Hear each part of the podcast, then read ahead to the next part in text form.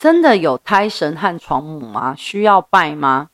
啊，确实有胎神跟床母的。像胎神呢，在农民历上都会写胎神的每日胎神的方位。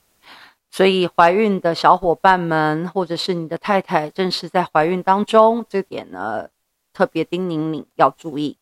但要不要拜，想不想拜，那就你自己决定，好吗？不要造成，不要让信仰的力量造成生活上的困扰。谢谢大家，母娘慈悲，众生平等。